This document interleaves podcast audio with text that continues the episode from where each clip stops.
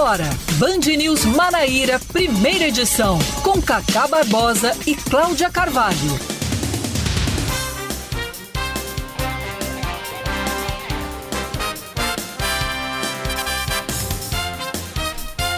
9 horas 27 minutos em João Pessoa, 9 horas 27 minutos na Paraíba. Bom dia, bom dia, bom dia. Hoje é segunda-feira, começando tudo de novo. Hoje é dia 18, 18 de abril de 2022. Está começando mais um Band News Manaíra, primeira edição comigo, Cacá Barbosa e com Cláudia Carvalho. Bom dia de novo, Cláudia. Bom dia, Cacá. Bom dia para todos os nossos ouvintes. Um bom início de semana para todos nós. Semana que vai ter uma quebra aí na quinta-feira, né? É verdade, tem um feriadinho aí no meio. Feriadinho aí de Tiradentes na próxima quinta-feira, mas isso não nos impede de estarmos aqui a semana inteira deixando você muito bem informado com as notícias de João Pessoa, da Paraíba, do Brasil do mundo. Então vamos que vamos.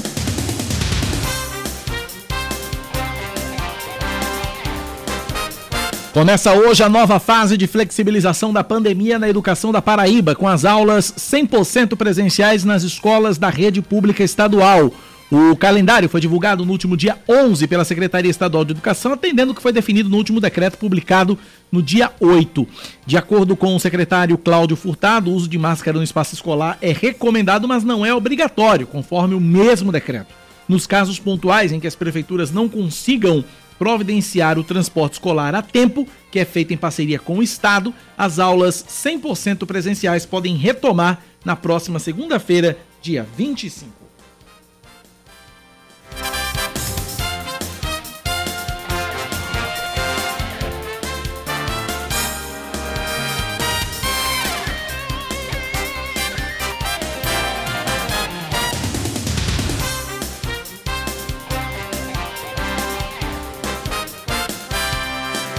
E a gente segue com mais um destaque. O Sistema Nacional de Empregos de João Pessoa inicia a semana disponibilizando 123 vagas de trabalho para 30 funções diferentes. Para concorrer, é necessário agendar o atendimento pelo site agendamentocinejp.joaopessoa.pb.gov.br. A maior oferta de vagas é para promotor de vendas, com 40 oportunidades, tendo como requisito apenas o ensino médio completo e boa comunicação. A relação ainda traz 20 vagas para intérprete de Libras, 10 para atendente de lanchonete, 10 para vendedor pracista, 4 para mecânico de refrigeração, 4 para gesseiro de forro PVC, 2 para consultor de vendas, 2 para técnico de edificações, uma para pizzaiolo, uma para empregado doméstico, entre outras. O Cine, fica, o Cine João Pessoa fica na Avenida João Suassuna, número 49, na Vila Sanhauá, fica ali perto da, da Praça Antenor Navarro, no Varadouro. O horário de atendimento é de 8 da manhã até 4 da tarde e outras informações podem ser obtidas pelo telefone 98654 8525 98654 8525. A Prefeitura de Campina Grande lança hoje à noite a grade de atrações do maior São João do Mundo 2022. Dentre as novidades já anunciadas para esta edição está a programação diurna, mais voltada para famílias. Artistas como Elba Ramalho, Wesley Safadão e Xande Avião já estão confirmados para o palco principal do Parque do Povo. Após dois anos sem ser realizada, a festa está marcada para acontecer de 10 de junho a 10 de julho. Depois da fuga de um apenado do presídio Silvio Porto, em Mangabeira, na última sexta-feira, três presos são transferidos para o presídio PB1. De acordo com o secretário estadual de Administração Penitenciária, o delegado João Alves, somente quatro detentos deixaram a cela naquele dia, sendo que apenas um conseguiu fugir pulando o muro. Um segundo fugitivo levou um choque ao tocar na cerca elétrica, caiu na parte interna da instituição prisional e acabou atrapalhando o plano dos outros dois. O ministro da Saúde anuncia o fim da emergência em saúde por causa da Covid-19. As informações de Brasília com Leandro Aislan. O governo federal deve publicar nos próximos dias um ato normativo que põe fim à emergência em saúde pública de importância nacional, que foi imposta em decreto em 2020 devido à pandemia de Covid-19. O anúncio foi feito em pronunciamento neste domingo pelo ministro da Saúde, Marcelo Queiroga. Nos próximos dias, será editado um ato normativo disciplinando essa decisão. Esta medida, no entanto, não significa o fim da Covid-19. O presidente Jair Bolsonaro já vinha cobrando a medida, que, segundo ele, pretende passar uma sensação de normalidade com a diminuição de mortes e casos de coronavírus no país. A decisão do governo, no entanto, não impõe o fim da pandemia, medida que cabe à Organização Mundial da Saúde. A retirada da condição emergencial da pandemia no Brasil pode impactar a autorização emergencial de vacinas e remédios. Atualmente no Brasil, os imunizantes da Pfizer, Janssen e AstraZeneca já têm o registro definitivo da Anvisa e, portanto, não sofreriam com a medida. Já a Coronavac continua sendo aplicada em caráter emergencial com base em uma resolução da Agência Nacional de Vigilância Sanitária que estava atrelada ao estado de emergência vigente. Destaque do esporte, Cláudia.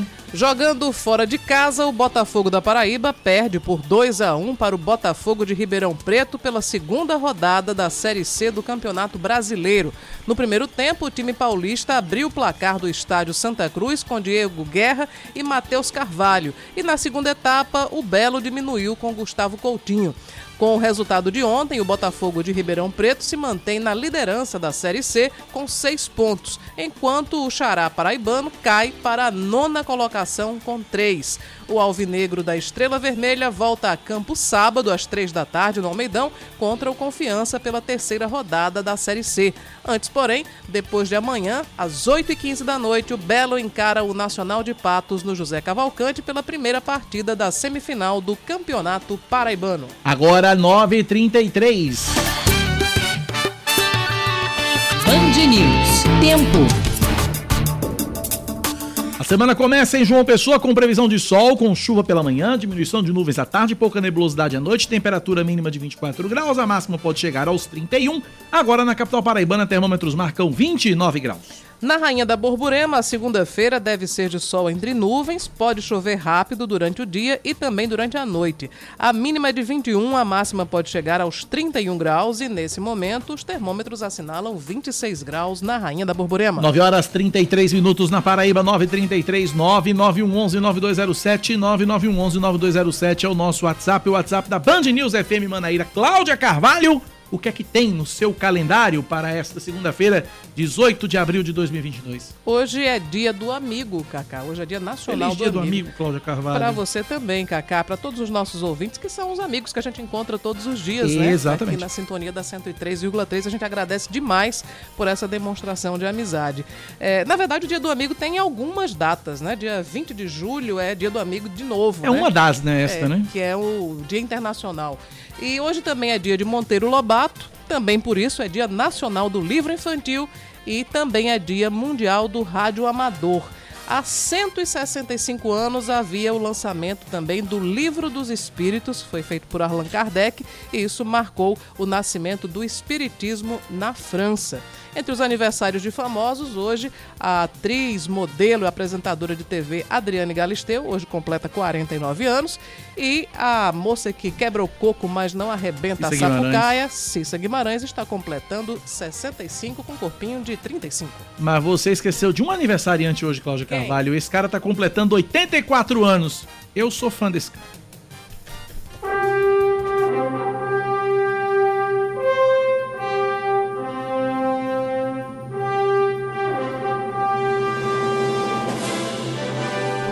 Hoje é aniversário do Superman. Eu pensei que era do Leão. Não, hoje é aniversário do Superman.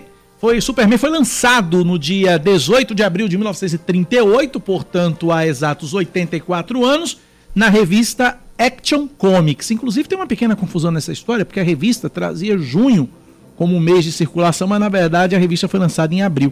O herói foi criado pelo escritor Jerome Siegel e pelo desenhista Joseph Schuster, quem nunca se arrepiou ao ouvir esta música.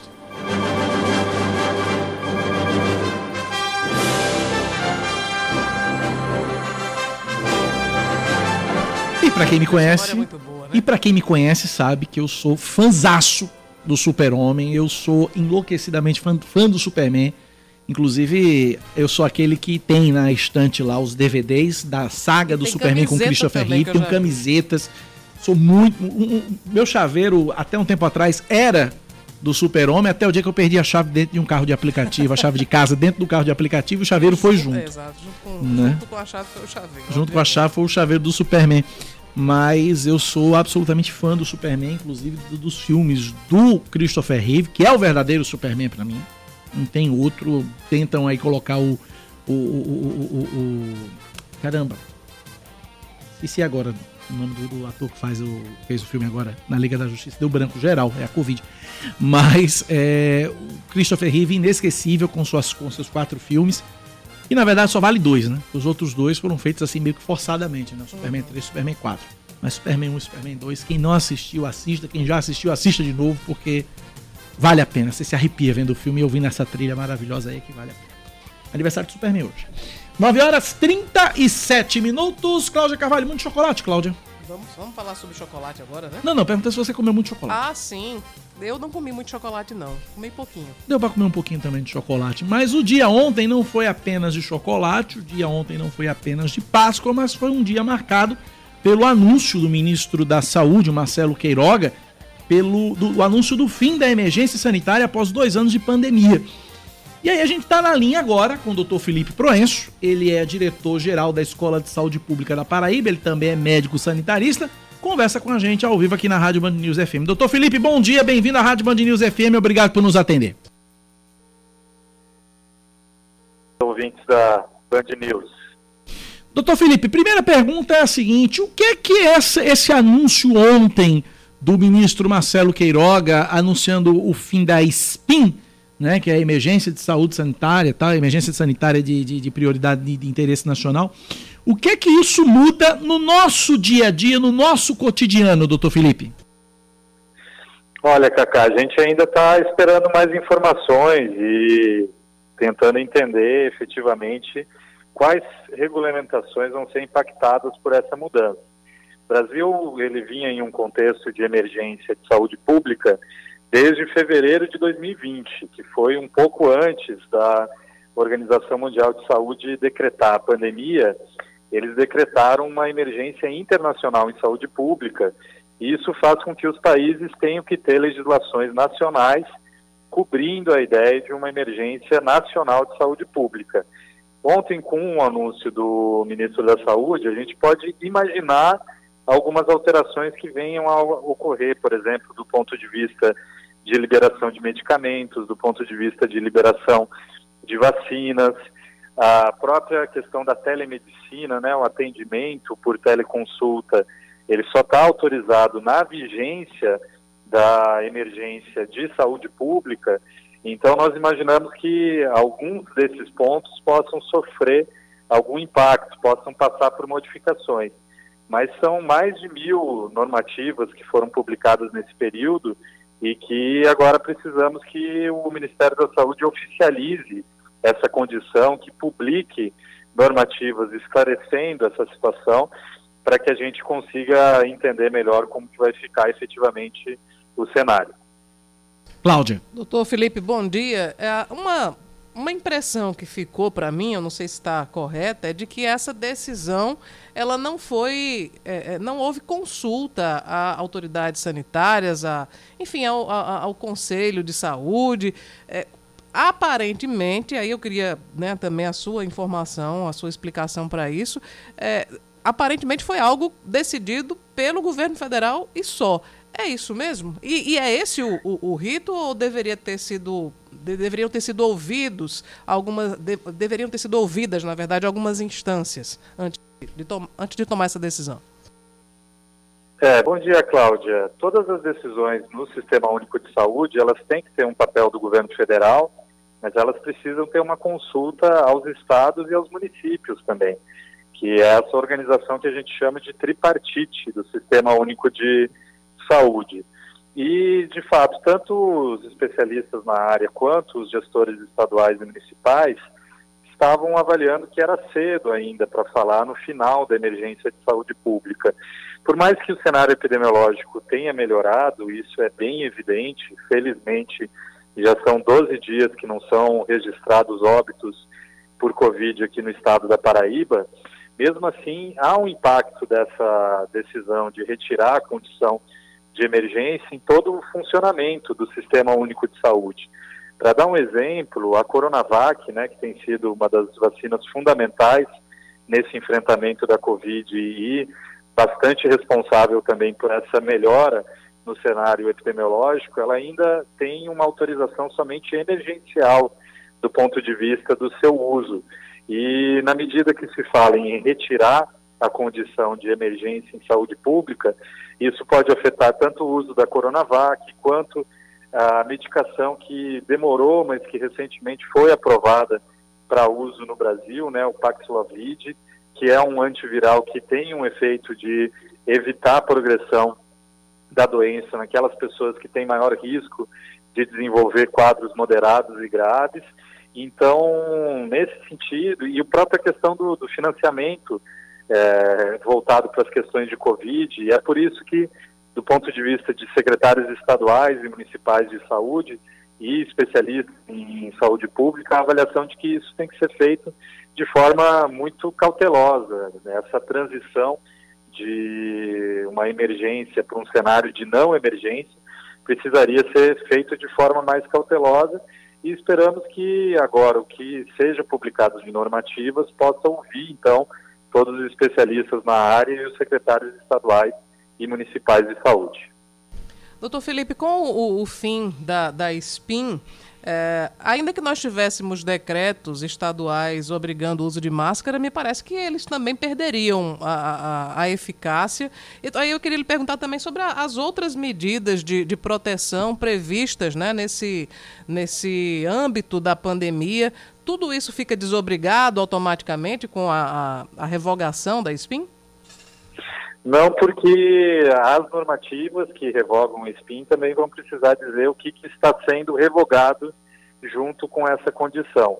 Evidentemente, há um impacto na questão de financiamento, há um impacto do ponto de vista de liberação de medicamentos e vacinas, mas medidas de distanciamento social, medidas preventivas, elas precisam ser expressas é, junto com as normativas que oficializem o fim né, da emergência sanitária de interesse nacional.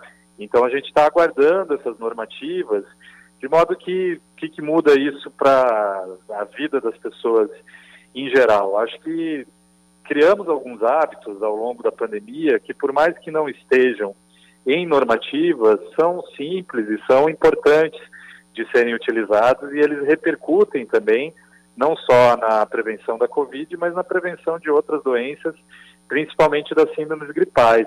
Então, esse hábito de lavagem de mãos, esse hábito de cuidado com as aglomerações e mesmo o hábito de uso de máscara em ambientes que sejam mais fechados, são hábitos que não dependem de decretos, né? E penso que eles devem continuar sendo estimulados no sentido de melhoria de saúde pública, não só do ponto de vista da Covid, mas do ponto de vista de outras síndromes gripais e de estarmos preparados né, para eventuais novas variantes ou outras é, condições virais que podem causar sintomas respiratórios.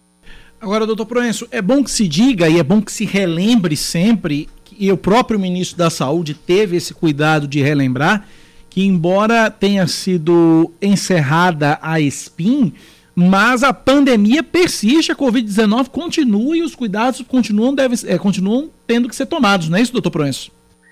Exatamente. A adesão a medidas preventivas e a adesão à vacinação têm sido diferenciais, principalmente no estado da Paraíba, mas em todo o Brasil, tem repercutido nesses indicadores mais favoráveis que estamos observando agora, apesar de que ainda continua tendo o diagnóstico, a confirmação de novos casos. Se isso segue acontecendo, segue tendo a possibilidade de transmissão da Covid, com mudança das variantes que estão predominando. Mas as medidas preventivas e principalmente a vacinação tem sido um diferencial nesse, nesse contexto. Então, uh, quem avalia o fim de uma pandemia é a Organização Mundial de Saúde.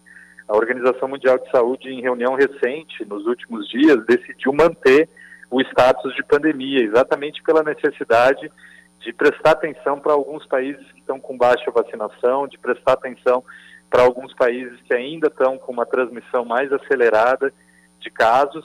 Então, esse contexto ele precisa ser pensado conjuntamente entre os diversos países e por isso que a Organização Mundial de Saúde tem mantido esse status de pandemia o que nos mantém em atenção, o que nos mantém é, continuando a observar o cenário epidemiológico e recomendar que, mesmo que as normativas não exijam mais determinadas medidas preventivas, as pessoas podem continuar utilizando essas medidas, porque elas são importantes para a Covid e para outras síndromes gripais.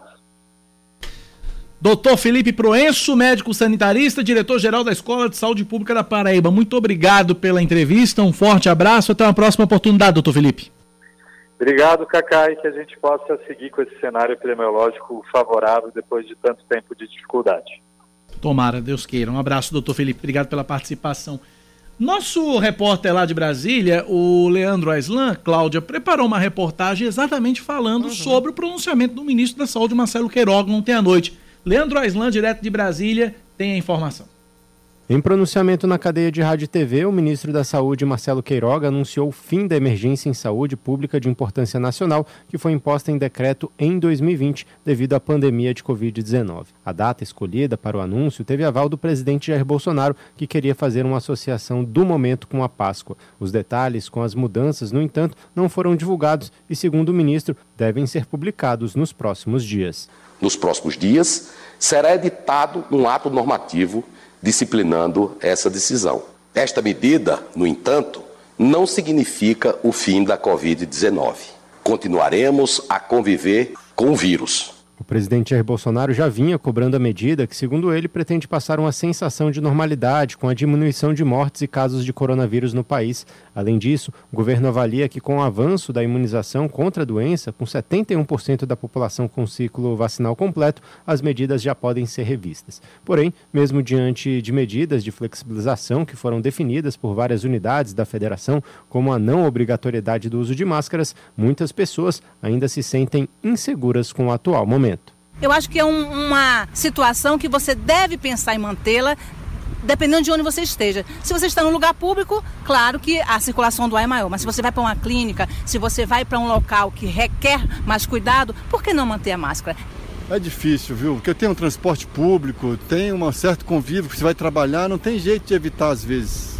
A decisão do governo, no entanto, não impõe o fim da pandemia, medida que cabe à Organização Mundial de Saúde. O diretor do Comitê de Emergência da OMS afirmou na última semana que ainda não é hora de baixar a guarda em relação a medidas contra a Covid-19. Política, com Cláudia Carvalho. E aí, Cláudia Carvalho, o pronunciamento de Marcelo Queiroga ontem domingo de Páscoa. Pois é, pareceu uma intenção de transmitir aos brasileiros e brasileiras um presente de Páscoa, né? Um presente, enfim. E, e na verdade, um presente para a população, mas também para o presidente Jair Bolsonaro, que vem pressionando muito o ministro Marcelo Queiroga. E no início do, do Band News Manaíra, primeira edição, eu havia dito o que Bolsonaro queria mesmo é que Marcelo Queiroga decretasse o fim da pandemia, né? Isso só quem pode fazer é o OMS, né? É, mas Bolsonaro OMS. não quer saber disso. Ele quer encerrar como se fosse por decreto, enfim, a gente dissesse, ó, oh, fim da pandemia, acabou, tchau, vamos para vamos festejar agora, né? Mas aí, é, obviamente, Marcelo Queiroga é um médico, é um homem que, que sabe né, as, as sanções às quais ele ficaria é, sujeito caso ele decidisse atender a a essa pressão, ao pedido do presidente Jair Bolsonaro, parece que ele enveredou por alguma coisa que não desagrada Bolsonaro. Não é exatamente o que o presidente queria, mas é uma espécie de satisfação ao presidente para ele conseguir se manter no cargo, que, digamos, é uma, é uma situação bem difícil, né? Antes dele já saiu o Pazuello, já saiu Nelson Tais, já saiu, já saiu Luiz Henrique Mandetta, né? É, durante o pronunciamento ontem, o ministro aproveitou para fazer uma espécie de prestação de contas e também um elogio à gestão Bolsonaro no trato com a pandemia, né, enaltecendo o trabalho dos médicos que, que são regidos pela ciência. Na verdade, tem várias contradições, né? Porque enquanto ele destaca a ciência, né, o ministro Queiroga destaca a ciência, a gente sabe que o presidente Jair Bolsonaro ficou o tempo inteiro, junto com uma série de outros auxiliares, defendendo o tratamento precoce à base de cloroquina cloroquina que depois descobriu-se que não servia para nada além de fazer mal. Ele não servia para a Covid e ainda fazia mal para outras, ou, outro, outras, enfim, outras patologias. Mas basicamente é isso. Queiroga tenta aplacar a pressão do presidente Jair Bolsonaro, tenta se manter no cargo aplacando essa, né, essa pressão e aí traz essa, né, o fim da emergência em saúde pública de importância nacional. E isso o que, é que significa? Enquanto está decretada né, a SPIN, a emergência em saúde pública de importância nacional, é, é possível para os governos fazerem, é, é tomarem providências em caráter excepcional, de maneira mais rápida. É, por exemplo, a, a gente já falou aqui sobre as vacinas, que há um rito mais rápido de de uso dessas, dessas vacinas, são concedidas autorizações emergenciais, isso feito pela Agência Nacional de Vigilância Sanitária.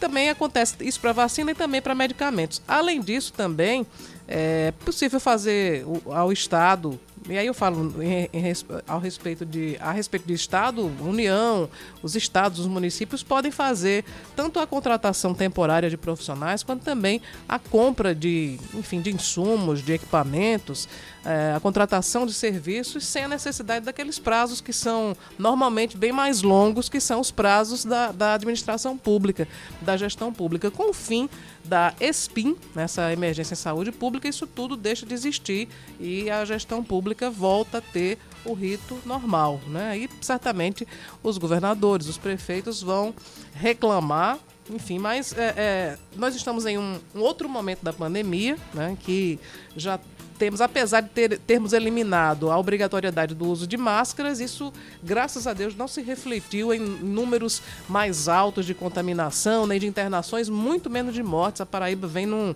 num patamar de tranquilidade, né, já há mais de 10 dias sem registro de óbitos pela Covid-19.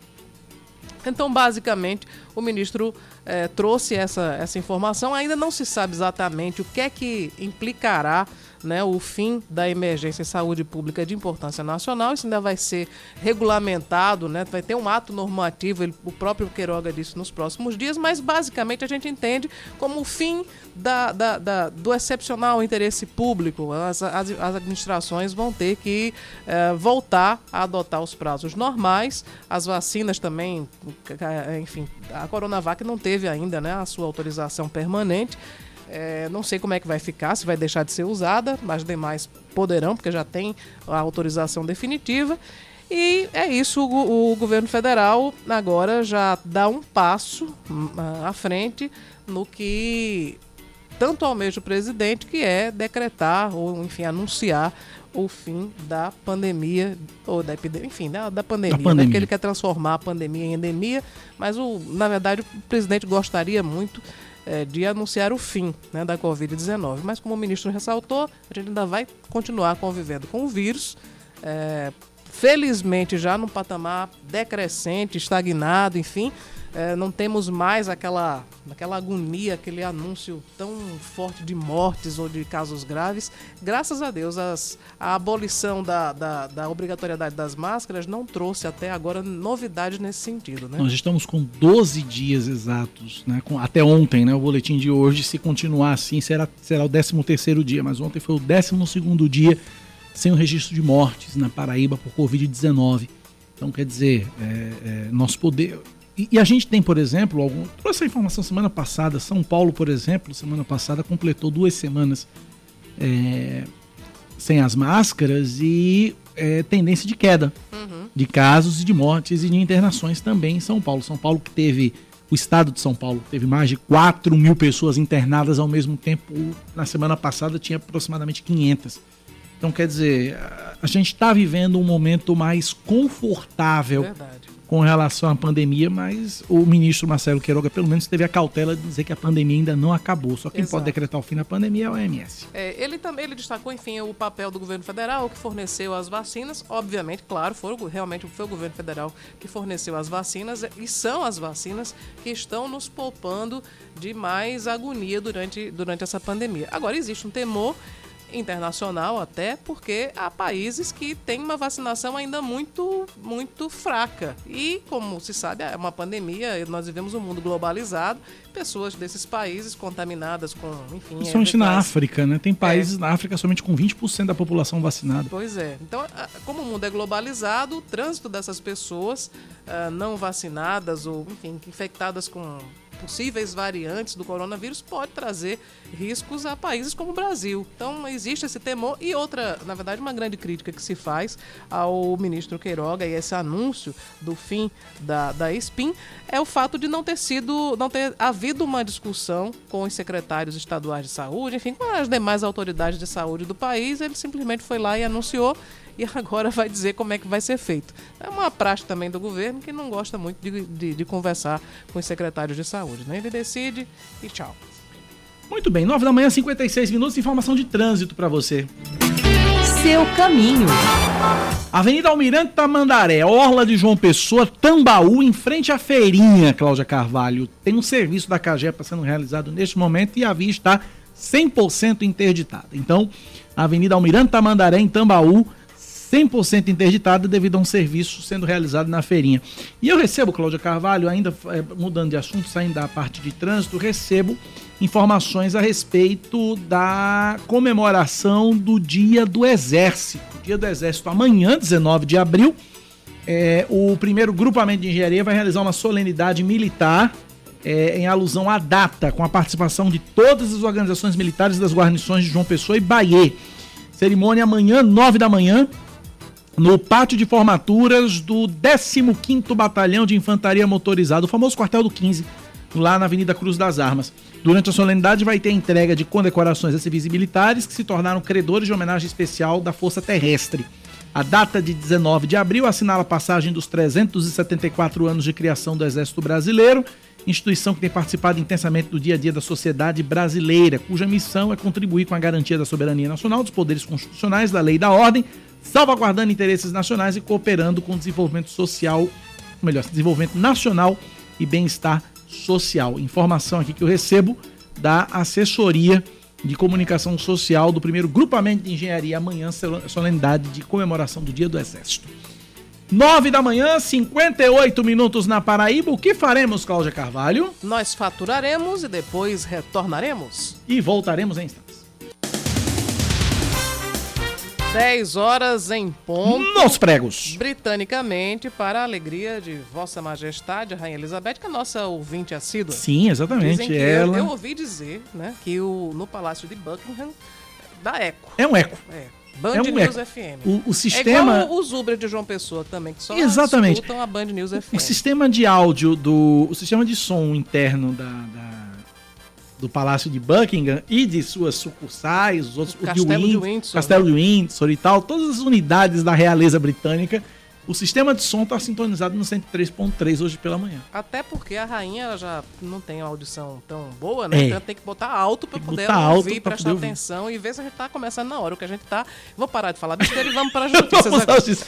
É, depois de, de uma pausa né, para o feriado da Semana Santa, a Prefeitura de João Pessoa volta a aplicar hoje as quatro doses da vacina contra a Covid-19.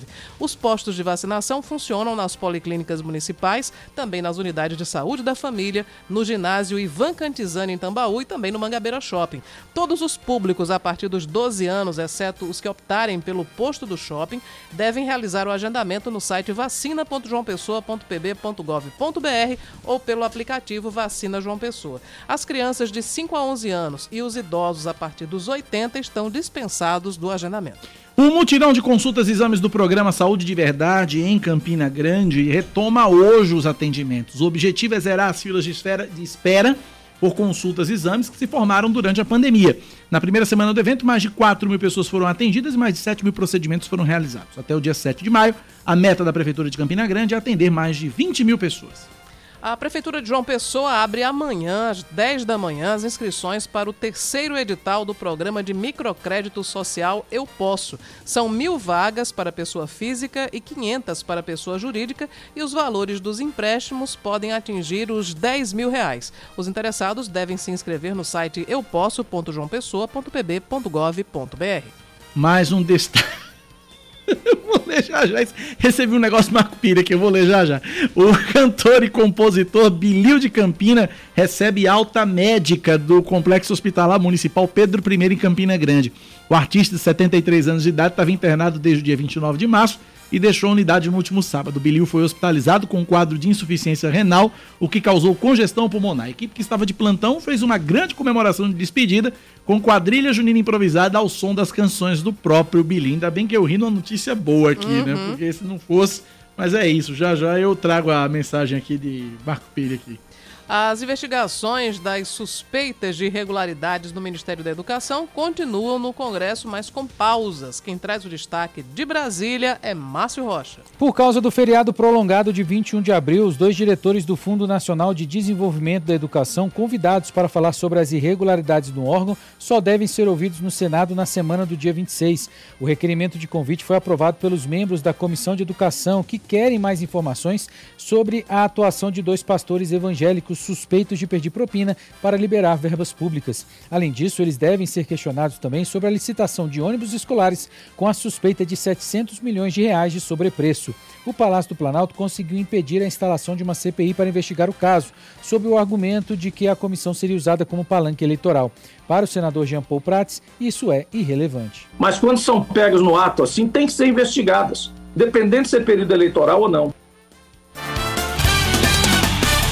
O Campinense vence o Brasil de Pelotas por 2 a 0 pela segunda rodada da Série C do Campeonato Brasileiro. Os gols de ontem no Amigão foram marcados por Hugo Freitas no segundo tempo, um deles de inclusive de bicicleta, Cláudia Carvalho. Com o resultado, a Raposa se torna vice-líder da competição com seis pontos, levando desvantagem no número de gols marcados. O Campinense volta, volta a campo sábado às nove da noite em Natal contra o ABC pela terceira rodada da Série C. Mas antes, a Raposa viaja ao Sertão, depois de amanhã, para enfrentar o Souza no Marizão pelo jogo de ida da semifinal do Campeonato Paraibano às 8h15 da noite. 10 e 5 na Paraíba. Registrei aqui a mensagem do advogado Marcos Pires, a quem eu chamo carinhosamente, carinhosamente de Marco Piri. E aí Marcos Pires me manda a seguinte mensagem, a gente falando aqui que lá na- no Palácio de Buckingham, no Palácio de Windsor e tudo mais, é um eco só na Band News, ele diz, olha, é verdade, estive lá semana passada, depois da Maratona de Paris. Cacá e Cláudia são ouvidos pela realeza britânica. Marcos, Pires que Marcos fez um Pires- périplo na Europa toda, Pois comeu é. bacalhau em Portugal e Junto tal. com o João Azevedo. Junto com né? João Porque Azevedo. É o cúmulo da coincidência. Com tanto lugar né, para o governador e Marcos Pires irem, foi justamente lá num restaurante chiquérrimo, É, é, é, é, Rimo. lá no, no Porto, eu acho, né? É verdade. Acho que foi na cidade do Porto. que uma- Ele, enco- Marcos Pires encontrou com a comitiva, eh, que não é real, mas é governamental, né, o governador João Azevedo, o Diz que secretário o cálice daquele Queiroga. vinho do Porto ali, que Marcos Pires tomou, é numa faixa de 400 euros. Nossa Senhora. Um cálice. Ele leva o cálice pra cá. Eu fiquei, inclusive, sem palavras para comentar. Pois é. Abraço pra Marcos Pires, obrigado aí. Não esqueça do Pilates, não vai se atrasar pro Pilates, hein, Nunca, Marcos? jamais, pelo em tempo amor de Deus. 10 e 6 na Paraíba, 10 da manhã, 6 minutos. A polícia continua investigando a fuga no presídio Silvio Porto, em Mangabeira. Na última sexta-feira isso aconteceu. Eu tô na linha com o delegado João Alves, secretário de Administração Penitenciária do Estado. Doutor João Alves, bom dia, bem-vindo à Rádio Band News FM. Bom dia, bom dia. Estamos aqui à disposição para responder as perguntas que vocês acharem pertinentes. Ação imediata a essa tentativa de fuga foi a transferência de presos para o PB1, não é isso, doutor? Positivo. Nós, a ação imediata foi primeiro é, conter os presos, é, encaminhá-los para a delegacia de polícia para que fossem ouvidos em, na, para a instalação do inquérito policial. É, a nossa corregedoria já foi acionada para instalar uma sindicância para apurar o evento. É, e dos, dos 12 presos que estavam na cela, um fugiu e outros três que tentaram fugir com ele, esses três foram transferidos para o PB1, justamente por medida de segurança. E no domingo houve a visita normal para os familiares dos presos, os apenados. Continuamos trabalhando, o inquérito policial segue para apurar a responsabilidade de quem foi encontrado em culpa, bem como o, a sindicância instaurada pela Corregedoria.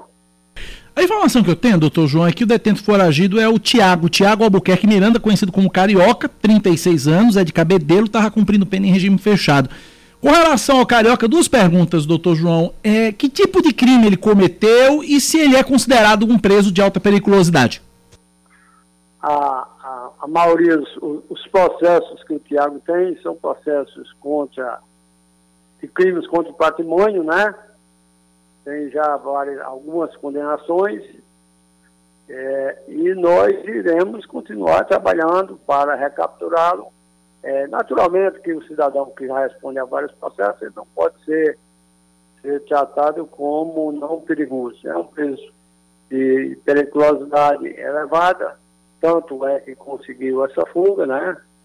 Mas nós iremos continuar trabalhando para recapturá-lo e que ele volte às grades e vai cumprir a pena que lhe foi imposta pela Justiça Estadual. Cláudia Carvalho pergunta para o secretário de Administração Penitenciária, delegado João Alves. Secretário, uh, inicialmente a, imprensa havia divulgado que os, os 12 né, presos que estavam nessa cela teriam conseguido acesso ao pátio. O senhor já trouxe uma informação nova que não, na verdade foram quatro que conseguiram sair da cela através dessa escavação que foi feita uh, e tiveram acesso ao pátio. Um deles foi o, o Tiago Carioca, conseguiu fugir e os outros três não tiveram êxito no plano que eles estavam tentando. O que é que se sabe? Como é que foi? Como é que eles conseguiram fazer essa escavação? Tem uma informação que esse túnel teria cerca de 10 metros. Que tipo de instrumento eles usaram? Como é que foi possível? Na verdade, Cláudia, é, é, essa informação que você começou passando é verdadeira. Na verdade, só saíram da cela quatro. Não era para ter saído nenhum, mas saíram da cela que tinha 12, saíram quatro né, é, conseguiram furar o piso da cela e saíram. A gente sabe que aquele, o terreno do presídio de Porto é um terreno arenoso.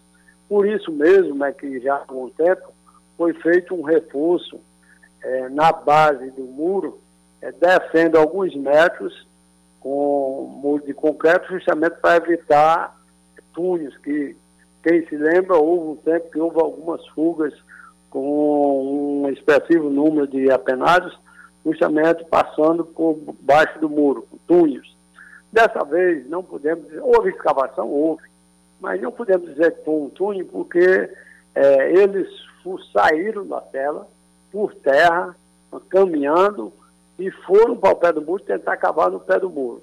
Não conseguindo, aí resolveram tentar a fuga pulando o muro por cima do muro. Como tinha uma cerca elétrica, o primeiro conseguiu passar, isso também está sendo investigado, e o segundo, quando foi, levou um choque e resolveram voltar para a cela. Então a situação é essa, não houve realmente um túnel, mas houve fuga, não podemos negar que houve fuga, estamos apurando, será apurado, quem for culpado irá responder na medida da sua culpabilidade e iremos continuar mantendo os, os cidadãos que estão lá encarcerados e mantendo a disciplina no, no sistema prisional. Doutor João, o senhor acha que, que essa tentativa de fuga ela teve alguma relação com a mudança de comando na, na, na Secretaria de Administração Penitenciária ou isso foi um, um, um, enfim, um fato, foi uma coincidência isso ter acontecido? Eu acredito mais na coincidência. Eu não acredito num planejamento por conta da mudança de comando, não. Até porque o diretor do presídio continua o mesmo, é, a equipe continua a mesma, é, não, não, nós não fizemos alterações nas direções dos presídios, né? continuamos trabalhando com a equipe, a equipe competente. Houve falha, há falha em vários presídios, né? preso, a maioria dos presos geralmente estão recolhidos, mas estão sempre pensando em sair, ou sair com alvará, ou sair fugindo. Né? Isso ocorre, e não é verdade, não podemos negar, mas nós estamos tomando todas as providências que não volte a ocorrer. Doutor, doutor João, apesar do senhor ter assumido recentemente como secretário de administração penitenciária, mas essa realidade prisional e até a, a gerência do sistema prisional não é uma novidade para o senhor. O senhor já foi gerente é, já foi o coordenador da GESIP, gerente do sistema penitenciário. O, qual é a sua, o que é que o senhor pensa em relação à gestão dos presídios? Qual é a sua política de tratamento assim com, com os detentos? É, sua opinião também sobre a, a, as iniciativas de ressocialização? Como é que vai ser a gestão de João Alves como secretário da administração penitenciária da Paraíba? Cláudia, a, a Secretaria de Administração Penitenciária do Estado da Paraíba ela tem vários projetos voltados à ressocialização. por exemplo, educação, é, trabalho, né? e nós iremos dar continuidade a esses trabalhos, iremos procurar fazer convênios com o Ministério da Justiça para conseguir outros projetos de ressocialização, justamente para que o cidadão se mantenha ocupado, se profissionalizando e remindo a pena, porque quando o preso está trabalhando, ele está remindo a pena. Quando ele está lendo livros, nós temos um projeto da leitura liberta, e quando ele lê um livro, é feito um, um, ele faz uma resenha desse livro que ele leu, e ele vai diminuir alguns dias de penalidade. Então, todos esses projetos serão, serão dados sequência, serão melhorados, e temos outros projetos, vários projetos que nós temos, justamente visando a ressocialização, visando a, que o cidadão mantenha a sua mente ocupada e consiga é, cumprir a, a pena que lhe foi imposta pelo Judiciário. O, o clima hoje nos presídios da Paraíba é de, de tranquilidade, secretário? Cláudia, é, presídio não existe tranquilidade 100%. Existe uma normalidade que a gente faz uma avaliação e considera o grau de normalidade, o grau de tranquilidade, mas não é uma tranquilidade 100%.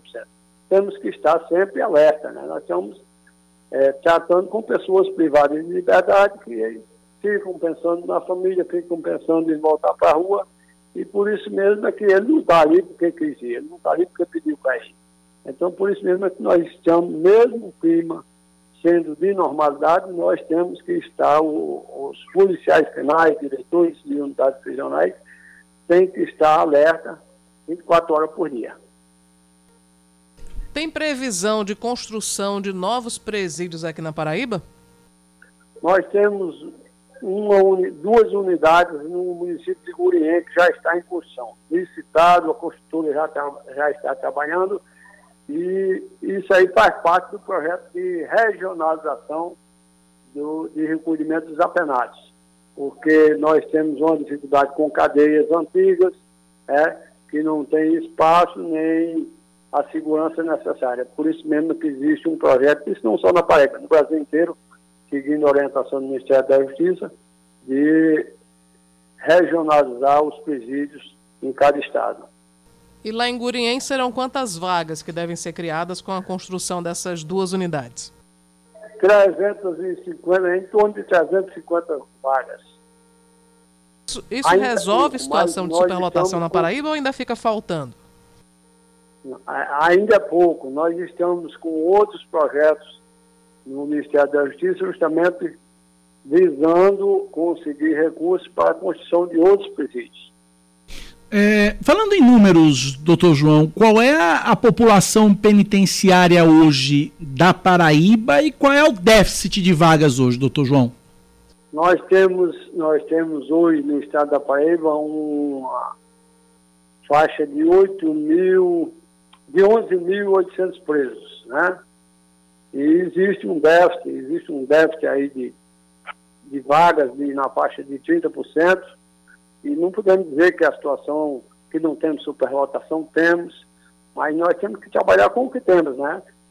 E sempre tentando conseguir mais vagas, sempre é, conseguindo meios de melhor alojar esse cidadão e não temos mais pessoas recolhidas, justamente porque hoje temos um recurso da tornozeleira, tornozeleira eletrônica que, a depender do crime cometido, o cidadão não vai ser recolhido. Ele vai, a justiça determina que ele fique usando tornozeleira sob outras medidas com outras medidas cautelares. Ok, conversamos, portanto, com o secretário de Administração Penitenciária do Estado da Paraíba, delegado João Alves. Doutor João, muito obrigado pela atenção conosco e com nossos ouvintes. Boa sorte à frente da sua missão e até uma próxima oportunidade. Eu que agradeço a oportunidade de levar alguns, alguns esclarecimentos à sociedade e me coloco à disposição para responder qualquer questionamento a hora que vocês entenderem importante. Tá bom? Muito obrigado. Forte abraço, doutor. Obrigado pela participação. 10 da manhã, 17 minutos na Paraíba, 10 e 17. Cláudia Carvalho, mudando um pouquinho de assunto. Uhum. Prefeito João Pessoa, Cícero Lucena, saiu hoje em defesa do governador João Azevedo. Governador João Azevedo, que tirou uma licença de 10 dias, está fora do Estado, e aí a oposição criticando diretamente, dura e diretamente o governador João Azevedo, o prefeito João Pessoa Cícero Lucena saiu em defesa do governador e disse: se o adversário não tem defeito, você bota. Tem uma fala aqui do uhum. prefeito falando sobre isso. Vamos ouvir. Que possam surgir. Prefeito, justo e merecida as férias do governador João Azevedo. Agora a oposição tem criticado, tem alardeado, dizendo que esse não era o momento para a maior liderança do Estado deixar a Paraíba. Como é que você vê essas críticas da oposição? Olha, tem um ditado que não é muito bom, mas é verdade na política, diz que se o adversário não tiver defeito, você bota. Então, eles estão, como o João não tem defeito, eles estão botando esse que não é defeito. Declaração ao jornalista Tiago Moraes. É, uma prova de, de que são muito aliados, né? Ele está defendendo o governador nesse nível. É, na verdade, sim, as férias do governador são 10 dias, que pega aí parte da Semana Santa, né? O feriado de Tiradentes. Então, enfim, fins de semana, no fim das contas, acho que vai dar uns 5 dias, né? De, é, de úteis, né? recesso. né? Úteis. É, 5 dias úteis.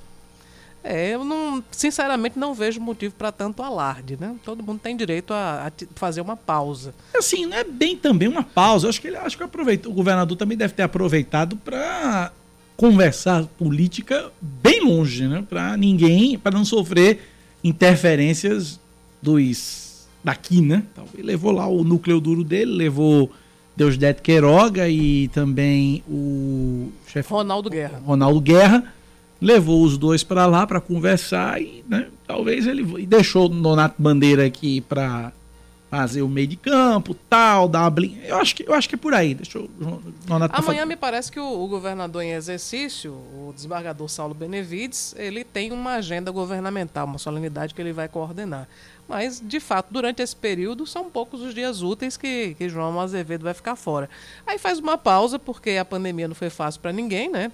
Enfim, exigiu, é claro, do governante também muita dedicação e muitas providências e, enfim, ele fez uma pausa também antes das eleições, que será, será um, um, um, período também muito atribulado. O que eu acho é que o governador não vem apenas com as baterias recarregadas.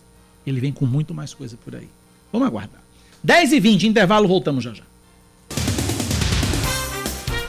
10 horas 23 minutos. A Prefeitura de João Pessoa amplia hoje o público-alvo da campanha de vacinação contra a gripe. Agora podem ser imunizadas as pessoas a partir dos 60 anos de idade, além dos trabalhadores de saúde. As doses estão sendo aplicadas das 7 às 11 da manhã e do meio-dia às 4 da tarde nas unidades de saúde da família, no Centro Municipal de Imunização da Torre e nas policlínicas municipais. A Secretaria Municipal de Saúde também alerta para a campanha de imunização contra o sarampo, direcionada para crianças menores de 5 anos e trabalhadores de saúde. A vacinação segue até o dia 31 de maio, sendo 30 de abril o dia D de mobilização social. Antes de trazer o próximo destaque, vou mandar aqui um abraço para o nosso ouvinte Milton, lá da difusora Magia de Mangabeira, que está retransmitindo a gente, a gente agradece muito. Ô Milton, muito obrigado. E vamos passar para o próximo destaque. O Sistema Nacional de Emprego na Paraíba oferece, a partir de hoje, 313 oportunidades de trabalho em nove municípios de. nove municípios, na verdade. João Pessoa, Campina Grande, Bahia, Santa Rita, Conde, Guarabira, Mamanguape, São Bento e Pombal. Na capital são 130 vagas. O destaque é para carpinteiro, que oferece 20, e vendedor assista tem 15 vagas. Em Bahia, o Cine Estadual possui 27 vagas, sendo 20 para vendedor assista de seguro, assistência e manutenção de máquina de lavar. Já no, no município de Santa Rita estão sendo ofertadas 26 oportunidades, cinco delas para cortador de tapeçaria. O atendimento do Cine Estadual em João Pessoa acontece, acontece no posto localizado na rua Duque de Caxias, no centro, em frente ao shopping Terceirão, de segunda a sexta-feira, das 8h30 da manhã até 4h30 da tarde, e o atendimento é por ordem de chegada. A Paraíba tem 279.724 títulos de eleitor cancelados. Desse total, 274 mil foram por falta de recadastramento. Também há documentos cancelados porque os eleitores não justificaram ausência em três pleitos consecutivos. O prazo para regularização termina no próximo dia 4 de maio e o procedimento pode ser feito pelo site tse.jus.br. Um corpo é encontrado boiando ao lado do Porto de Cabedelo, na Grande João Pessoa. De acordo com o Corpo de Bombeiros, a vítima é um homem de aproximadamente 55 anos que não teve a identificação confirmada. O corpo encontrado sábado não apresentava marcas de arma branca ou tiros e nem sinais de agressão física. A Polícia Civil está investigando esse caso. O Partido dos Trabalhadores entra com uma representação contra o presidente Jair Bolsonaro junto ao Tribunal Superior Eleitoral para acusá-lo de propaganda propaganda eleitoral antecipada. O partido defende que a motociata realizada na última sexta-feira entre os municípios de Americana e São Paulo configura campanha e pede que os organizadores sejam multados. De acordo com dados das cabines de pedágio, os cerca de 3 mil veículos acompanharam o evento de apoio ao presidente da República. Vamos agora com esporte? Esporte agora. O São Paulo Cristal estreia com vitória na Série D do Campeonato Brasileiro. Em sua primeira partida em uma competição nacional, o time de Cruz do Espírito Santo bateu ontem em casa o Afogados da Engazeira por 1 a 0. Já em Natal, também na estreia da Série D, o Souza perdeu para o América por 2 a 1. Com os resultados, o São Paulo Cristal ocupa a terceira posição do grupo 3 e o Souza é o quinto colocado. Pela quarta divisão, o Dinossauro volta a campo sábado às 4 da tarde, quando recebe o pernambucano Retrô no Marizão. Antes, na quarta-feira, o time sertanejo enfrenta também no Marizão o Campinense na primeira partida da semifinal do Campeonato Paraibano. Já o Carcará, fora da competição estadual, joga domingo às quatro da tarde contra o Globo do Rio Grande do Norte e a partida será em Ceará Mirim. 10 da manhã, 27 minutos na Paraíba, 10 e 27. Continuamos falando de política no Band News Manaíra, primeira edição, porque a Comissão de Educação, Cultura e Esporte do Senado aprovou o requerimento que convida dois diretores do Fundo Nacional do Desenvolvimento da Educação, ligado ao MEC, ao Ministério da Educação, a darem esclarecimentos sobre supostas irregularidades na liberação de verbas do órgão. Mas, por causa do feriado prolongado, eles só devem ser ouvidos na semana que vem. De Brasília, Márcio Rocha tem a informação. Por causa do feriado prolongado de 21 de abril, os dois diretores do Fundo Nacional de Desenvolvimento da Educação, convidados para falar sobre irregularidades do órgão, só devem ser ouvidos no Senado na semana do dia 26 foram convidados o diretor de Ações Educacionais do FNDE, Garigan Amarante Pinto, e o diretor de Gestão, Articulação e Projetos Educacionais, Gabriel Vilar. O requerimento de convite foi aprovado pelos membros da Comissão de Educação que querem mais informações sobre a atuação de dois pastores evangélicos suspeitos de pedir propina para liberar verbas públicas. O caso acabou levando à saída do então ministro Milton Ribeiro do cargo. O colegiado chegou a ouvir três prefeitos que confirmaram a atuação de pastores no MEC que teriam pedido até 40 40 mil reais, além de ouro e compras de bíblias, em troca da articulação para liberar os recursos. Além disso, os diretores devem ser questionados também sobre a licitação de ônibus escolares com a suspeita de 700 milhões de reais de sobrepreço. O Palácio do Planalto conseguiu convencer alguns senadores para evitar a instalação de uma CPI para investigar o caso, sob o argumento que a comissão seria usada como palanque eleitoral. Para o senador Jean Paul Prats, isso é irrelevante. Esse governo, quando é pego no pulo, ele volta atrás e não, não era nada disso, vamos corrigir e tal, não aconteceu o crime. Isso não existe. Essas investigações de corrupção, todo mundo sabe, não se dão no mesmo ano, em dois anos e três anos. Às vezes aparecem cinco anos depois. Mas quando são pegas no ato assim, tem que ser investigadas dependendo de ser período eleitoral ou não. A base governista tentou alterar o convite dos diretores para esclarecimentos por escrito, ou seja, apenas um requerimento de informação. Para o senador Carlos Portinho, o governo trabalhou de forma correta nessa questão. Entendemos que os órgãos de controle interno e externo nesse governo funcionaram. Graças a Deus, nessa forma funcionou dos órgãos de controle interno e externo. A licitação se deu pelo preço que determinou a CGU. Ao todo, oito pessoas também foram convidadas, entre ex-assessores do MEC e da Câmara dos Deputados, além de empresários. No entanto, a presença deles ainda é facultativa, já que a comissão só pode convocar membros do primeiro escalão do governo, ou seja, ministros e servidores diretamente ligados à presidência. Dessa maneira, o ministro interino da Educação, Vitor Godoy, foi convocado e deve ser ouvido no mês que vem. E a gente continua com Brasília. Agora, Fernanda Martinelli trazendo as informações da agenda cheia no Congresso, né, no Congresso em mais uma semana de três dias. Já quinta-feira é feriado de novo. Nessa agenda tem votação do projeto Internet Brasil e a definição das presidências das comissões. Tô certo ou tô errado, Fernanda? Bom dia. Você está certo desde que se cumpra a agenda que está esperada para essa semana. Bom dia para você, a Cláudia e a todos os ouvintes. Essa é a expectativa, diante dessa agenda que você falou, que os parlamentares estão aí aguardando. É de que hoje já se iniciem os trabalhos legislativos justamente por causa do feriado da próxima quinta-feira. De acordo com a agenda que foi estipulada pelo presidente da Câmara, Arthur Lira, hoje é votado o projeto Internet Brasil. Na verdade, é uma medida provisória que determina a internet para todos os estudantes da rede pública de ensino, desde que a família esteja no CAD único, que é o cadastro único do governo, que permite com que pessoas recebam benefícios e participem de programas assistenciais do governo federal. Essa internet vai ser banda larga e pode ser entregue a esses alunos através de um chip que vai ser utilizado nos telefones e, em alguns casos, até o próprio telefone celular já com chip. Essa foi uma ideia do Ministério das Comunicações, do ministro Fábio Faria, principalmente após o lançamento do 5G, que aconteceu aqui no Brasil, para o leilão entre as operadoras, e agora eles querem analisar essa medida provisória que trata sobre o Internet Brasil. Claro que isso tem um impacto no orçamento da União, mas aí o Ministério da Economia vem mantendo reuniões com os parlamentares para definir de onde vai sair o dinheiro para financiar a entrega desses celulares e também desses chips de internet e o pagamento dessa internet para esses alunos. Uma outra questão que também está prevista para essa semana, como você bem disse, é a escolha dos presidentes das comissões permanentes. São 25 comissões permanentes que devem ter o nome dos seus presidentes, vice-presidentes e demais integrantes da mesa, além dos titulares e também suplentes definidos. Pelo menos isso é o que se espera para essa semana. Já foi definido qual partido vai ficar com a comissão mais importante da Câmara, que é a Comissão de Constituição e Justiça, vai ser União Brasil. Esse acordo acabou acontecendo porque até o ano passado a CCJ ficava sob o comando do PSL.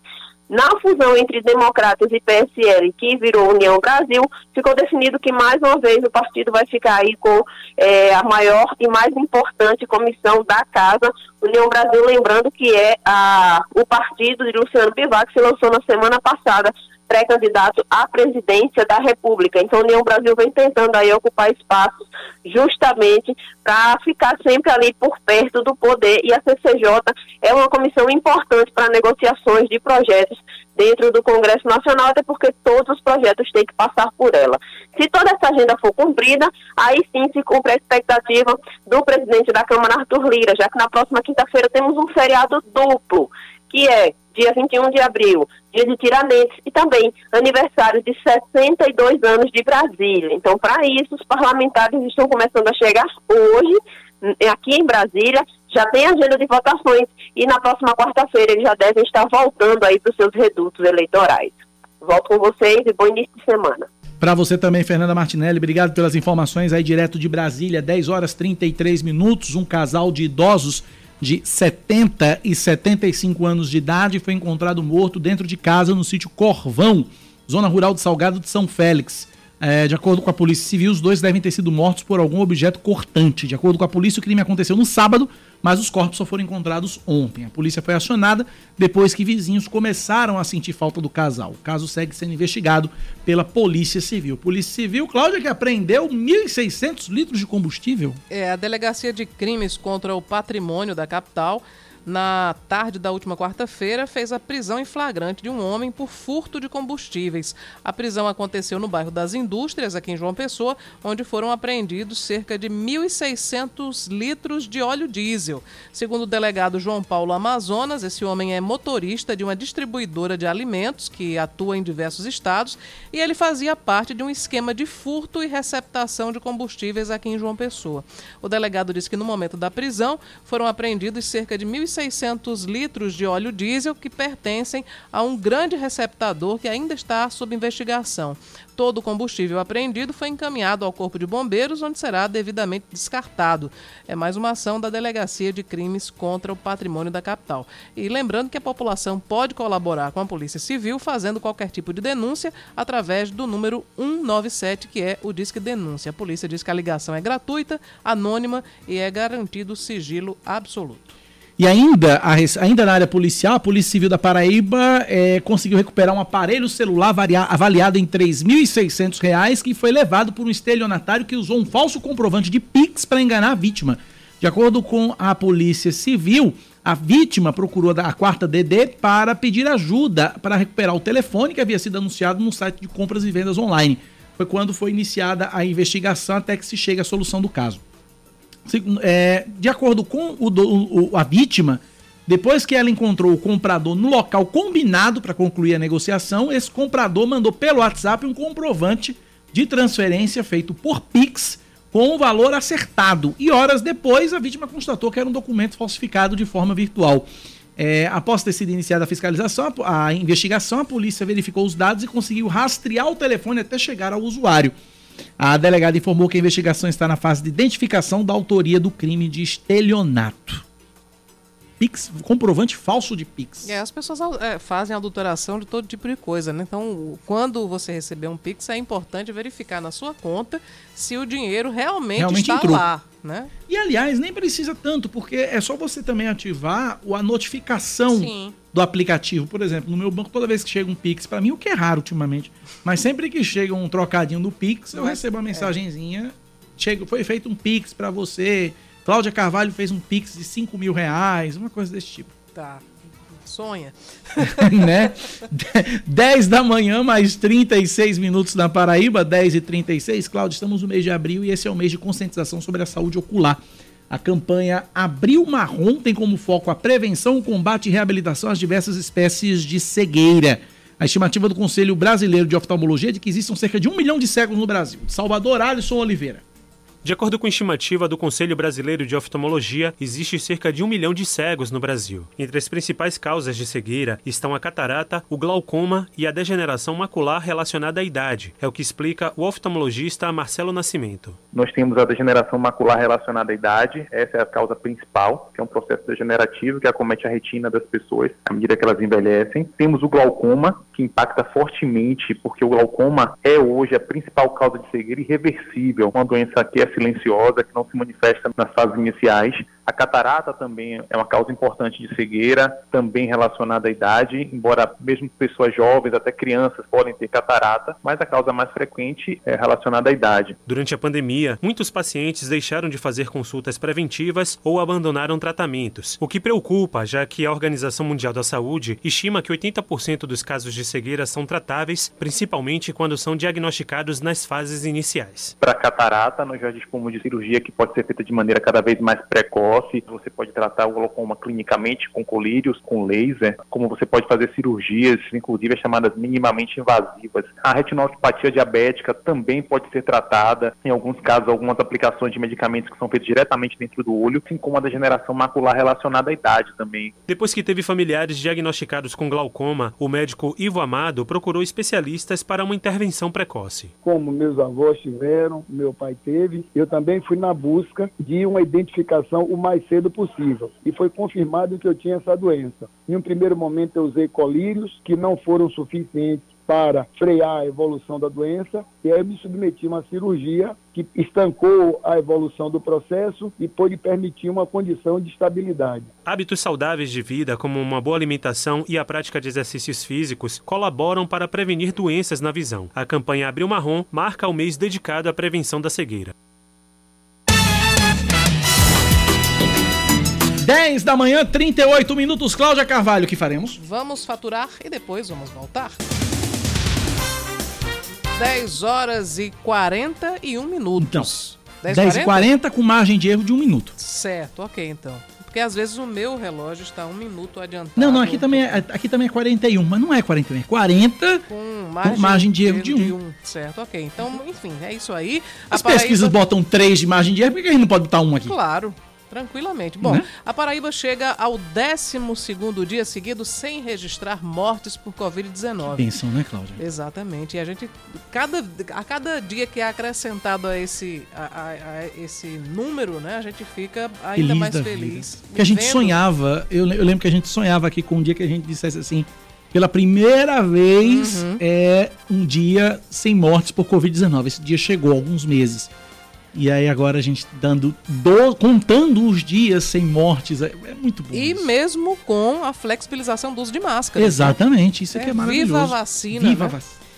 Bom, ontem foram confirmados pela Secretaria Estadual de Saúde apenas quatro novos casos e todos leves. A ocupação total de leitos de UTI adulto, pediátrico e obstétrico em todo o estado é de 7%.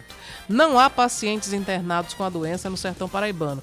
E de acordo com o Centro Estadual de Regulação Hospitalar, um paciente foi hospitalizado nas últimas 24 horas e 47 estão em unidade de referência na Grande João Pessoa e também em Campina Grande. A Prefeitura de João Pessoa inicia a semana realizando mais 35 cirurgias do programa Opera João Pessoa. Os procedimentos são realizados hoje e amanhã no Hospital Municipal Santa Isabel, contemplando pacientes de diversas especialidades. No decorrer da semana, outras cirurgias devem ser programadas. Na primeira fase do programa, a Secretaria Municipal de Saúde fez o cadastramento dos usuários que aguardavam por cirurgias eletivas. A gente passa para mais um destaque agora aqui no Band News Manaíra, primeira edição. O ministro paraibano Vital do Rego Filho vai relatar o processo aberto pelo Tribunal de Contas da União para investigar a aquisição de 60 próteses penianas para as Forças Armadas, essa compra que foi aprovada pelo Ministério da Defesa. O caso veio à tona através de uma ação do deputado federal Elias Vaz, que é do PSB de Goiás, e do senador Jorge Cajuru, que é do Podemos de Goiás, que acionaram o Tribunal de Contas da União. De acordo com a denúncia, as próteses tiveram custos de quase 3 milhões e meio de reais para os cofres públicos, com valores que variam entre 50 mil e 60 mil reais a unidade. Ao todo, foram realizados três pregões para aquisição de próteses penianas infláveis de silicone, com comprimento entre 10 e 25 centímetros, todos homologados em 2021. As informações foram colhidas pelos parlamentares no portal da transparência e no painel de preços do governo federal. Eu fiquei com a, a sensação que não precisava detalhar tanto assim, mas enfim. mas tá lá no portal. É a transparência. É a transparência, né? Paciência. Um duplo homicídio é registrado no bairro de Mandacaru, em João Pessoa. De acordo com a Polícia Civil, as vítimas de 31 e 17 anos estavam em casa ontem na comunidade Alto, Alto do Céu e foram retiradas pelos criminosos. A polícia identificou três tipos de armas diferentes que teriam sido usadas no crime. Um parente informou que a vítima de 31 anos seria usuária de drogas o Brasil vai ter uma nova loteria. Opa. A criação da Mais Milionária foi autorizada pelo Ministério da Economia, eh, da Economia em publicação hoje no Diário Oficial da União. Cada aposta vai ser exigida uh, uma indicação de 1 a 6 números na matriz 1 e até 2 números na matriz 2. A data do primeiro sorteio ainda vai ser definida pela Caixa Econômica Federal. O valor da aposta simples vai ser de R$ 6,00 e os sorteios serão realizados uma vez por semana. Falar de esportes agora, o Flamengo vence o São Paulo no Maracanã. Fala Yuri Queiroga. O São Paulo leva 3 a 1 do Flamengo fora de casa e conhece a primeira derrota no Brasileirão. No primeiro tempo, Gabigol abriu o placar para o rubro-negro e Caleri deixou tudo igual. Na segunda etapa, o time de Rogério Ceni foi superado pelo Flamengo com dois gols em menos de 3 minutos. Isla, que veio do banco de reservas, desempatou o jogo e depois Arrascaeta desviou o cruzamento de Marinho, dando números finais. O São Paulo volta a campo nesta quarta pela Copa do Brasil contra o Juventude em Caxias do Sul. Ainda pelo Campeonato Brasileiro, também ontem, o Santos venceu o Coritiba por 2 a 1 na Vila Belmiro, o Bragantino goleou o Atlético Goianiense em casa por 4 a 0 e o Botafogo bateu o Ceará por 3 a 1 na Arena Castelão. Na despedida de D'Alessandro, o Inter ganhou do Fortaleza por 2 a 1 no Beira-Rio, já o Atlético Mineiro derrotou o Atlético Paranaense por 1 a 0 em Curitiba. 10 horas 45 minutos na Paraíba, 10 e 45. Cláudia, tem uma história que chama a atenção porque vários pombos foram encontrados mortos no centro de Campina Grande. E você sabe que ali na Praça da Bandeira tem muitos pombos, tem muitos pombos ali. Ao que tudo indica, esses animais podem ter sido envenenados. Quem vai trazer o, o detalhe pra gente é o repórter da TV Borborema, emissora do Sistema Opinião lá em Campina, Renato Diniz. De cara, a gente já observa cinco pombos mortos, né? A informação da conta de que eles comeram aqui esse xerém, voaram ali para cima daquela marquise lá e depois começaram a cair. E caíram justamente aqui também, onde comeram essa alimentação que tem aqui é na esquina da Rua Venâncio Neiva, né? Mais para baixo, a gente também contabilizou uns seis ou sete animais mortos. Então, é uma coisa muito intrigante, lamentável. A gente sabe que essas aves elas transmitem doenças, isso já é provado, mas fazer isso aqui é um crime brutal, né? Se coloca essa alimentação para eles aqui, normalmente quem passa logo cedo aqui na área central percebe que eles se alimentam e depois acontece uma situação dessa, né? E a informação dá conta de pessoas que trafegaram logo cedo aqui, de que realmente foi após eles se alimentarem na área central de Campina Grande, mas os que se alimentaram disso aqui, desse xerém que a gente chama costumeiramente, né, acabaram morrendo. Nós contamos cinco, mas na frente tem mais animais mortos e a gente lamenta. Agora, Cláudia, é, é muita, é muita ruindade, Cláudia. É, em plena Páscoa, né? Colocar comidinha, xerém pro, pros, pros bichinhos lá, pros pombinhos lá comer. Infelizmente, envenenado. Cacá, infelizmente também não é, é incomum. Né? Com gato acontece muito isso, né? Colocam eu já tive um vizinho que quase matou uma gata lá de casa porque ele pegou restos de camarão e colocou veneno. Meu Deus. Porque ele criava passarinho e, obviamente, os passarinhos eles chamavam a atenção da gata. Sim. Né? Ela é um, enfim, um animal, tem instinto, né? Uhum. E, e, toda vez que ela chegava na casa dele, ele ficava com raiva e acabou colocando veneno. É, nós conseguimos resgatar, né, quando ela começou a passar mal, levar para o veterinário, enfim, salvamos a gata. Mas, infelizmente, é, é comum as pessoas ainda agirem dessa forma, com tanta maldade com os animais. É cada tipo de gente que eu vou te contar que não merece nem ser chamado de gente. 10h48 na Paraíba. Esportes, com Ellison Silva. O torcedor botafoguense, mais que todo mundo, sabe que seu clube não faz muita questão de superar alguns traumas como uma pessoa que tem transtorno psicológico ignora a possibilidade de buscar terapia ou tratamento adequado para superar seus medos, o time da Maravilha do Contorno tem algumas marcas nos últimos anos que parece que não faz questão em não reabri-las. E ainda como se não doesse mais, só que dói. E os adeptos do Belo sabem muito bem disso. É, nos últimos anos é muito comum que quando o time tem um jogador a mais em campo, nas vezes que o adversário tem algum atleta expulso, o Botafogo passa a jogar pior e faz de tudo para entregar o resultado, mesmo estando em vantagem numérica dentro de campo. A grande parte das vezes que isso acontece tem adepto que até lamenta o árbitro aplicar cartão vermelho para um jogador do time adversário. Passando para situações mais concretas, o Botafogo, na última rodada do quadrangular do acesso no ano passado, teve é, a possibilidade de subir e para isso precisava apenas vencer o Ituano na última rodada, assim como tinha essa possibilidade para acontecer em 2003, sempre no último jogo do quadrangular e sempre contra o mesmo adversário. Acabou não jogando absolutamente nada, uma partida melancólica que parecia um amistoso desinteressante, em que todo mundo estava em campo só por obrigação, que não tinha nada em jogo e acabou tendo um, uma atuação terrível e acabou desperdiçando a chance de subir para a segunda divisão do Campeonato Brasileiro. Nos últimos seis anos, o Botafogo perdeu outras duas oportunidades de subir na Série C. Em 2016, contra o Boa Esporte, em uma partida que precisava apenas empatar, mas no jogo que começou às 11 horas da manhã de um domingo, acabou levando o gol aos 50 minutos do segundo tempo e aí veio mais um trauma. O outro foi em 2018, quando bastava também empatar com o Botafogo em Ribeirão Preto, seu xará do interior de São Paulo, mas aos 48 minutos do segundo tempo, em um erro de saída de bola, acabou levando o gol que levou a decisão para os pênaltis e daí mais uma derrota e outro trauma para o torcedor do time da Maravilha do Contorno.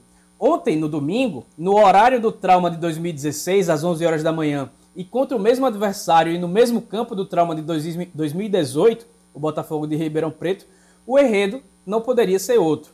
Um primeiro tempo muito descompromissado e desatento do time, um gol nos acréscimos, esse no primeiro tempo, em erro de saída de bola, e nem as mudanças que Gerson Guzmão fez no segundo tempo, que ainda deram a oportunidade de Gustavo Coutinho colocar o time no, no jogo, mas não foi suficiente para evitar um final diferente, mais uma derrota. Então o Botafogo mais uma vez reabriu vários traumas, vários de uma vez, com uma derrota para o Botafogo de Ribeirão Preto pela segunda rodada da primeira fase da Série C. Claro, é só um começo de competição, é um adversário muito difícil, mas o Botafogo já passou da hora de buscar uma forma de se livrar de certas amarras que acabam impedindo que o time consiga realizar o seu próprio sonho, que é o de subir para a segunda divisão do Campeonato Brasileiro. Ainda sobre esportes, Cláudia? Pois é, ainda sobre esportes, o São Paulo perde para o Flamengo no Maracanã e quem conta pra gente é o nosso amigo Yuri Queiroga. A boa sequência do São Paulo está quebrada, com uma derrota por 3 a 1 para o Flamengo pela segunda rodada do Brasileirão. O revés no Maracanã vem após três vitórias seguidas, uma pelo Brasileirão e duas pela Sul-Americana. No primeiro tempo, o rubro-negro abriu o placar com Gabigol após passe de Lázaro. No fim da etapa inicial, em cruzamento de Rafinha, o argentino Caleri deixou tudo igual e chegou a 12 gols em 19 jogos neste ano. No intervalo, o técnico Rogério Ceni mexeu na equipe e substituiu o volante Pablo Maia, que já tinha cartão amarelo, pelo meia Gabriel Sara. No Flamengo, Paulo Souza trocou Rodinei por Isla e foi o chileno o autor do segundo gol após grande lançamento de João Gomes. Dois minutos mais tarde, aos 26, Marinho cruzou na área e De Arrascaeta desviou, matando o goleiro Jandrei e dando números finais à partida. O encontro foi o segundo de Rogério Ceni com o Flamengo, por onde ele foi campeão brasileiro de 2020, e a segunda derrota. O técnico disse que o fator decisivo foi levar um gol quando, nas palavras dele, o time estava melhor. O Flamengo tem jogadores que tecnicamente fazem diferença, além do trabalho do seu treinador, que deve surtir efeito no dia a dia. Eu sei a qualidade técnica que o Flamengo tem. Eu sei a saída de bola com o Arão, Felipe Luiz de um lado do outro. Afinal de contas, era exatamente assim que a gente saía com o Arão e Felipe Luiz quando estava aqui, sendo que só mudava o Rodrigo Caio, ou quem estava no meio, um dos zagueiros no meio. Então, assim, é difícil, é um time difícil de marcar. Por isso que você tem que aproveitar o momento que você está superior e tentar fazer o segundo gol. Não fizemos quando dominávamos o jogo, você sofre um gol. É um time que tem sobra em qualidade técnica. O São Paulo volta a campo nesta quarta pela Copa do Brasil e vai encarar o Juventude em Caxias do Sul às sete e meia da noite. Pelo Brasileirão, o próximo compromisso é no sábado às quatro e meia da tarde contra o Bragantino em Bragança Paulista. 10 da manhã, 53 minutos na Paraíba. Antes do, da sua informação, deixa eu trazer uma informação rápida. Mais um profissional de rádio e televisão disputando a eleição em 2022. Radialista Emerson Machado, convidado pela, de, pela senadora Daniela Ribeiro, vai disputar uma cadeira na Assembleia Legislativa pelo PSD. É, ele, na eleição passada, havia disputado para federal, né? Federal Aí, pelo Patriota ou pelo. Era um partido desse da base era. de Bolsonaro, né? Aí não, não teve sucesso, não teve, não, não teve voto suficiente, agora ele resolveu baixar a patente. Vai querer ser deputado estadual pelo PSD da senadora Daniela Ribeiro. Mais um do pois é. microfone é. para conta.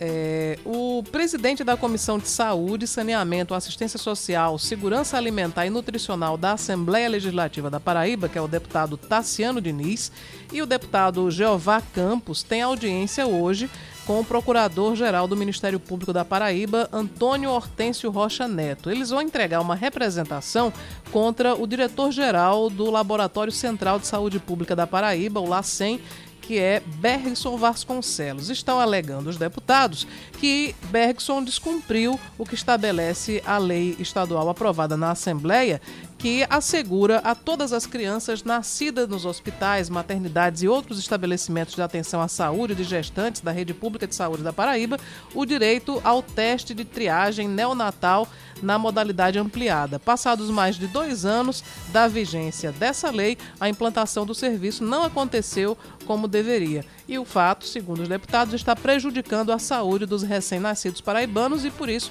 eles estão acionando o Ministério Público para que eh, a instituição adote as medidas necessárias, cabíveis, para assegurar o cumprimento da lei. Essa lei prevê a possibilidade de utilização de até 60 analíticos ou parâmetros para indicar que uma criança, ao nascer, possa ter uma doença rara. Esse é um direito indisponível uh, de todas as crianças. Aliás, é um direito que está indisponível, mas que deveria ser oferecido a todas as crianças nascidas nos municípios paraibanos, foi o que destacou o, de, o deputado Jeová Campos. Então, será na sede do Ministério Público a entrega da representação, hoje, às duas horas da tarde. E olha, cerca, é, eu trouxe informação agora dos pombos, né, lá, lá de Campina Grande, e eu recebi uma informação de que a, é, a Assembleia Legislativa aprovou a criação da Frente Parlamentar de Proteção, Bem-Estar e Direito dos Pets, uhum. de autoria da deputada estadual Rafaela Camaraense, do PSB. A frente tem o objetivo de apoiar e articular a apresentação e aprovação de proposições, legis proposições legislativas de interesse da comunidade animal, atuando em parceria com os movimentos sociais e com as organizações não governamentais. Estima-se que nas ruas da Paraíba existam 80.500 pets E aí a gente coloca nessa lista aí cães e gatos, né? Circulando pela Paraíba. 80.500. Eu imaginei que tivesse mais, Cláudia Carvalho. 80.500, é? Em todo o estado, é a estimativa. É, e é um número que só cresce, né? Porque os animais que não estão, não são é, castrados, eles vão reproduzindo e, indiscriminadamente, né? Por isso que tem que ter uma política é, voltada para a saúde animal, para fazer a castração desses animais e evitar que enfim, se proliferem aí pela, pelas ruas das cidades abandonados e mesmo para quem tem gato, que gato é sinônimo de liberdade, era, né? Porque atualmente não é possível mais, porque as ruas estão repletas de, de perigos e, de- enfim, que podem ser fatais. É a esporotricose, né? Com a doença Sim. é, gravíssima. As pessoas não conhecem muito, mas tem AIDS felina também. Isso não é transmissível para humanos, não, viu, Aham. gente? É uma doença exclusiva do. do É interna corpore. É, e tem também a, a leucemia felina, também é contagiosa. Então tem, tem doença demais nas ruas. Mantenham seus gatos em casa. Cachorros também. Animal não deve ir pra rua a não ser passear com o tutor do lado.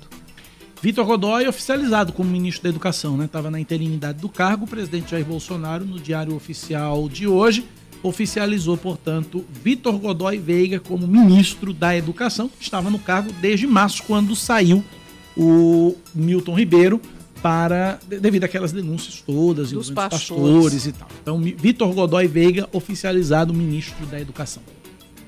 10 da manhã, 58 minutos e meio. Ainda tem uma última, Cláudia? Não. Então é um. K, é um B e é um? Ossi! Acabou-se, é ponto final no Band News Manaíra, primeira edição. Agradecendo a você pela audiência, pela companhia. Você tem TV hoje, Cláudia? Hoje não. Mas eu tenho. Então convidar você para interagir, para acompanhar e interagir com a programação da TV Band Manaíra. A partir do meio-dia tem Gerardo Rabelo no Muito Mais, canal 10 ponto em João Pessoa, 7 ponto em Campina Grande, canal 518 na NET Claro TV. E às quatro da tarde, quem tá lá sou eu, na TV Band Manaíra, apresentando o Brasil Urgente Paraíba. Amanhã cedinho eu tô aqui, seis da manhã, com o Expresso Band News Manaíra. E às 9h20, Cláudia chega para apresentar comigo o Band News Manaíra, primeira edição. Obrigado pela audiência mais uma vez, obrigado pela companhia. Cláudia, até amanhã. Até amanhã, Cacá. E lembrando que hoje, entre tantos assuntos do Muito Mais, o secretário executivo de gestão hospitalar, Johnny Bezerra, vai falar sobre o- os impactos do fim da emergência sanitária de interesse nacional, né? Aqui Muito na. Paraíba.